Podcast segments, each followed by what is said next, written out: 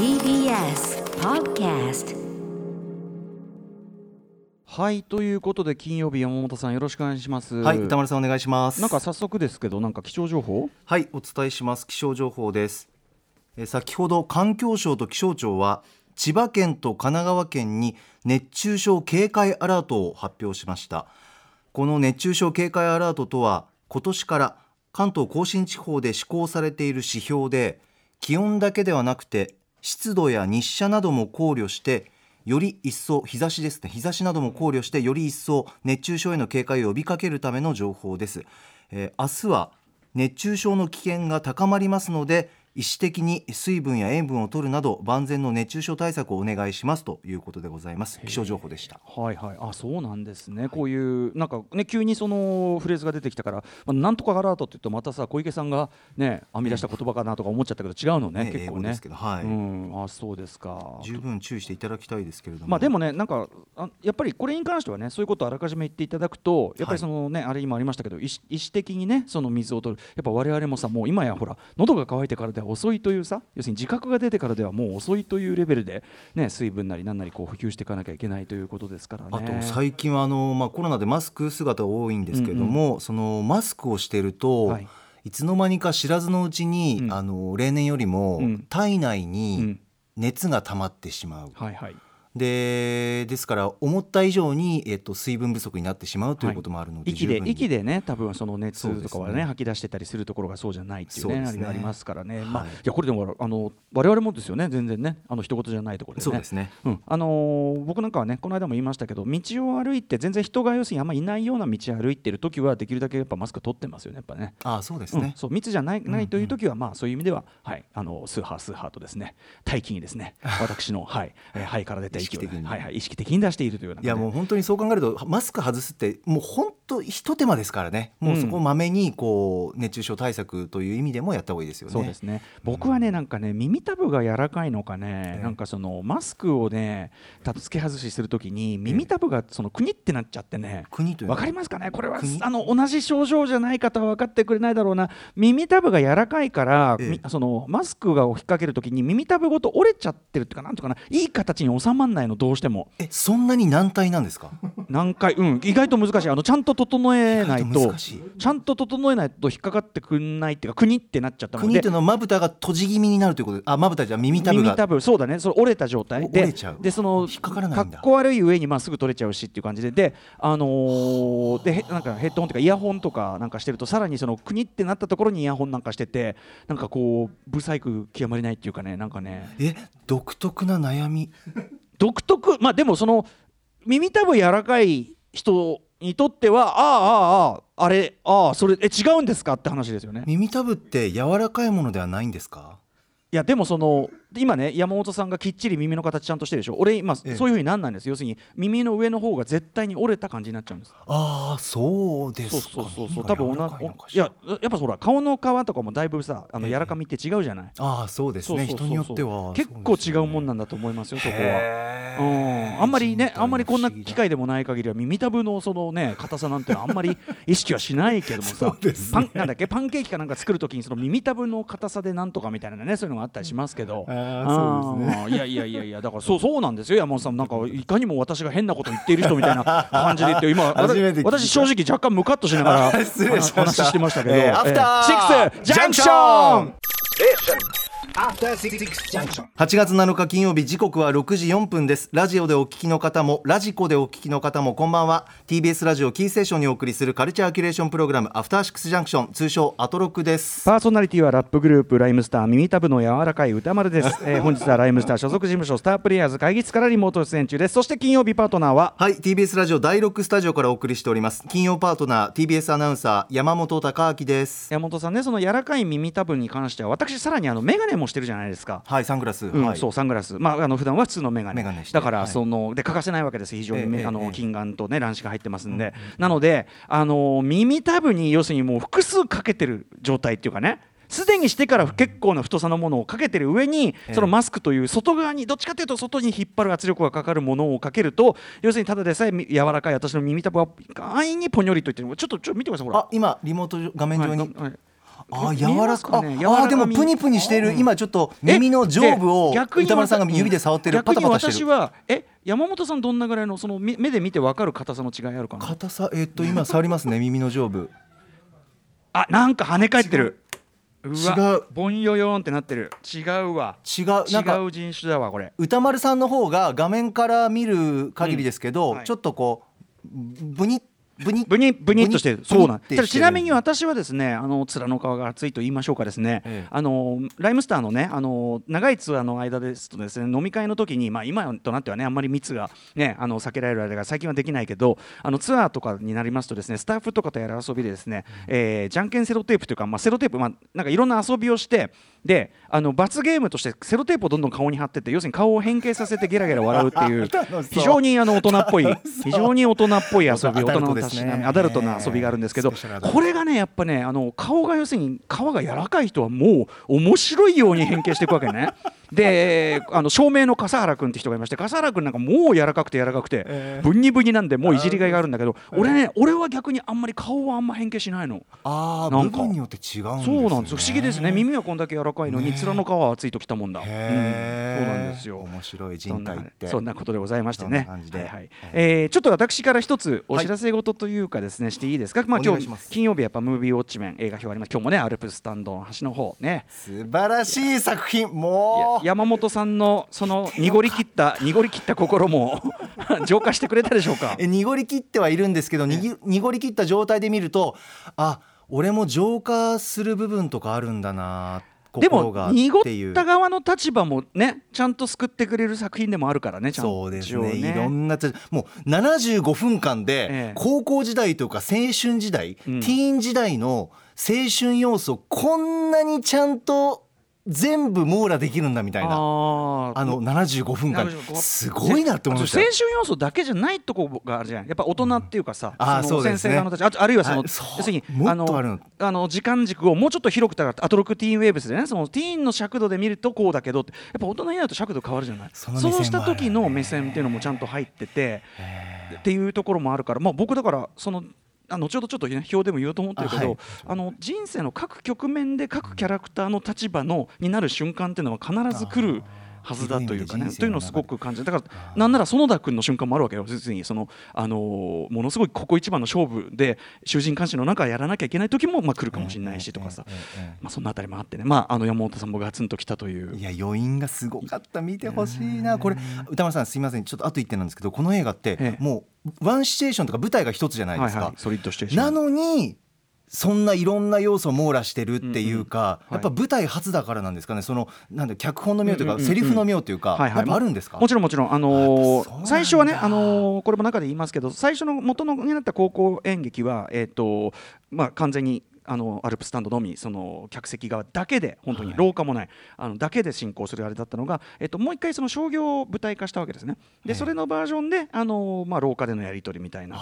まあ、先生というのキャラクターが加わってで今回はさらに吹奏楽部のあの頃の話も加わって後日談も加わってみたいななんだけどあとはやっぱりねこれもこれはこれこそ後ほど言いますけど、はい。あのやっぱジョジョ秀夫監督がですね、その地味なようでいて、その映画的なというか舞台版とはまた違う映画ならではのいろんなこう、なんていうかな 演出文字通り演出。要するに例えば人物をどう動かすかどう入れて出すかとか、えー空間の捉え方とかも含めて、まあ、まさにその映画的な演出の部分あるいは一見そのずっとこう長回しでねその会話を捉えてるだけなんだけど要所要所でやっぱり映画でしかありえないえこのワンカットがポンと入ってくるとか。あとは僕的にこれ僕これは僕があそうじゃないかなと思ってたけどあここマジック起こってるねっていうかそのあのこの瞬間この撮影この場でしか起きないマジック。まあもちろんそれをちょっと演出で多分強調もしてるんだけどそのなんていうのかなみたいなところもあってまあいろいろなことが本当にうまくいってるっていうところもあると思いますよね。そうですか。うん。いやちょっと6時半過ぎの映画表ぜひ皆さんお聞きください。あのでねあの私が言いたいのはですね、はい。ムービーウォッチメン、えっとえ先週あのマドンソク主演悪人伝やったじゃないですか。で、えっと毎週毎週ですねその表が終わった後に大体まあ水曜木曜あたりですかねあの書き起こし公式書き起こしをですねアップしてるわけです、えー、ミヤンさんによるね公式書き起こし。ミヤンさんは公式でない書き起こしも今や今でもね活発にやられていてね。あののいつ時間があるんだろうっていうね。本当にありがとうございます。すごいんです。けどね、まあ、宮野さんに、まあ、あの書き起こしていただいたのも私がこうなんていうかな整えて出してでなおかつあの間違いとかあの言い足りてないことがあったら補足して出してるんですけど、えっと、先週のその悪人伝に関してはですね2箇所ちょっと大きなですねまあ訂正とお詫びかつ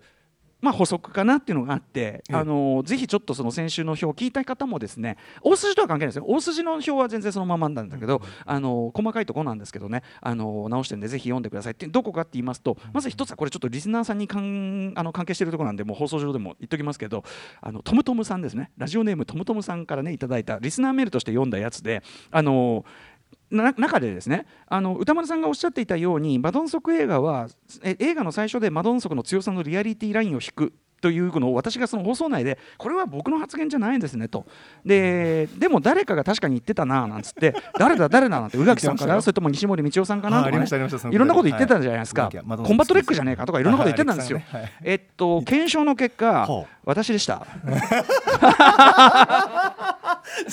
何なんだだからねこれ歌丸兄さん。あのー兄さんね、そのこれはね、なあのーいつだったかと言いますと、その西森道夫さんをお招きしての、あのマドンクソから見る韓国映画脇役特集ありましたね。あの日の夜のあの放課後ポッドキャスト延長でやったんですけど、その中で堂々私が堂々持論として展開している、堂々持論として展開しているくだりでございまして。記。憶としてはそれは他人になってるわけですね。誰かが言ってた。だあのね、そうだから誰かが確かに言ってた。でうまいこと言うなって思ったって そういう記憶だったんですよ。俺の中では。俺の中ではだからフード理論とかはい。カニと修造理論みたいな感じであの誰かが言っていた非常に納得できる理論みたいな感じでマドンソク映画は最初にマドンソクがリアリティラインを引くんだみたいなことを言ってて。認めててそおのうああ、まあ、なるほどななんて言ってたんだけどそう。だなみたいななるほどなじゃねえよ。てめえが言ってんだよ。自分発すごいよね。この自分のアイデアのさ 公職増殖論自分で自分発のアイデアで自分で感心する。しかもなるほどなるほどななんつってね。感動もな真新しい。いやでもすごいいやだからね歌違う。日々いろんな情報とかもうものすごいんですよ。いや多分もう脳みその容量がもう。なんかね自己分析するになんかその俺の中で多分そのマドンソクはとはいえ最初はそのやっぱ宇垣さんがはい。大ファンだって騒ぎ始めて、もちろん前からファンだったし映画も見てたけど、やっぱり宇垣さんが騒ぎ始めて改めて僕もちゃんとこうスポット当てて見出したところもあるし、はい。まあ西森さんとかねもっと知ってる方もいっぱいいらっしゃって僕も学ぶ側のもう案件だからだからその自分が立てた仮説とはいえええそのそれが自分のものであるという気がしなかったんでしょうね。誰かから学んだものなんじゃないか。そうそうそう、そうそう、マドンソソクに関しては、俺は、ま、学ぶ側なのだから。俺、うん。俺の側からその気の利いた意見など出てくるはずもないという。なんて謙虚な人。あか。ことかなと思うんだけどただここまでねはっきりその自分の持論的なものを 述べておきながら自分の考えであることさえ忘れてるっていうその自分にがっかり。あのい要はいかに俺はなんていうか適当にこうやものを言ってるのかっていうことでもあるなと思ってなんかねちょっとねそこはね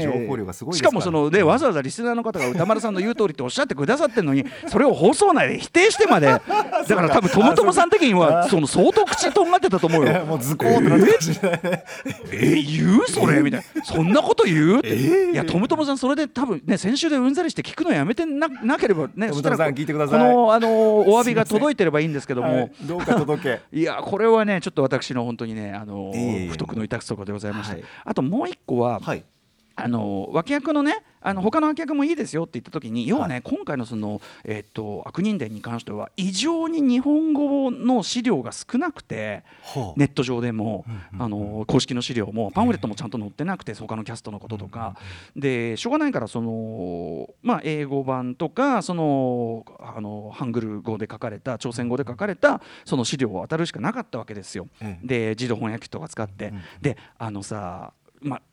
知識としては分かってたつもりだけどあのハングルってさあの母音子音要するにあのアルファベットと同じく母音子音のつながりで読む発音するからでその辺とかをまあ忘れてたっていうかそもそもちゃんと読めないっていうか全然ハングル分かってないとこもあってハングル語の資料を当たって自動翻訳機とかにかけて自動翻訳機がそう与えたまんまに読んじゃってたんだけど、うん。あの脇役の方の名前、まあ、ホ・ドンウォンさんって読めば済む話だったのを、ななんかこの変な読み方しちゃったのねそうそうあの放送の中では。でもええ。単純にそうちゃんと読めばほドンウォンさんだけどとにかくもう僕の調べ方もよくなかった。そのハングルルートでしか調べられなくてこんなことになっちゃったんだけどまああとはその単純に不勉強というのもあって。なのであの、えー、と劇中あの放送内でぐじぐじぐじぐじってうまく言えてないあの方はホ・ドンウォンさんという方ですという、あ。はい、ただ資料が本当に今ね韓国映画例えばその同じマドンソクでね犯罪都市の話なんかもいっぱいしましたけどあれもねちゃんとしたあの例えば日本版ウィキペディアとかなかったりね今どうかわかんないけど俺が映画表やる時点ではなかったりとかなんかねすごくねなんか資料が乏しい状況なんですよ。これだけ韓国ドラマとかね今すごく日本中で普通にみんな見られてる状況なのにことね映画に関してはちょっとなんか資料が少なめではあったというまあ、言い訳。だとはいえまあ私の調べ方がよよくなかったというのがまあももちろん何しろなので。あのというまあ大きく言えばこの2つの訂正があの入っておりますので。ま毎回毎回あの放送上でなんていうのかなちょっとこう要するに喋り言葉ですからあの論理上ぐちゃぐちゃぐちゃぐちゃしちゃってるようなところもですねまあ割とこうなんていうかな飲み込みやすいように整理している部分もありますのであまあただ喋り言葉感とかっていうのもまあ生かしながらという感じでやっておりますのでぜひですね、えー公式書き起こしねあのたまにあのあれですよねなんかこうテレビで放映されたりした時なんかね割とこう、もう一回見ていただいたりなんかするパターン多いようですけど、ええ。で私自身も自分の言ったことあのさっきも言いましたように私自分が言ったことあの端からは忘れていきますんで あの自分で言ったことが自分の資料になってたりね、あの自分のつとけつけたノートとか、そのそれこそ自分の書き起こしチェックしてますから、はい。あのといった人でですね、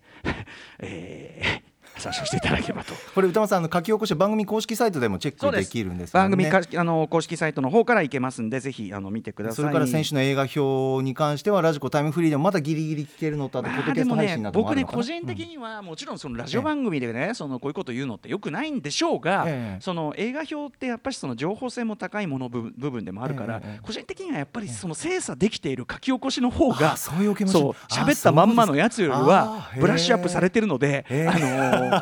俺の気分的には 後から参照するなら書き起こしを見てほしいと思は思っています。たただあのラジオというコンテンツでこういうことを言うのもどうかなとは思っていますが、はいしょうがねえじゃん？それはしょうがねえじゃん？その情報性もあるからしょうがねえじゃん？しょうがねえじゃん。しょうがねえじゃん？そうじゃんそうじゃん。正しい方がいいじゃん？間違ったことも言いがちじゃん？そんなもんじゃん？人間間違うじゃん？そういうもんじゃん？あ、しょうがねえって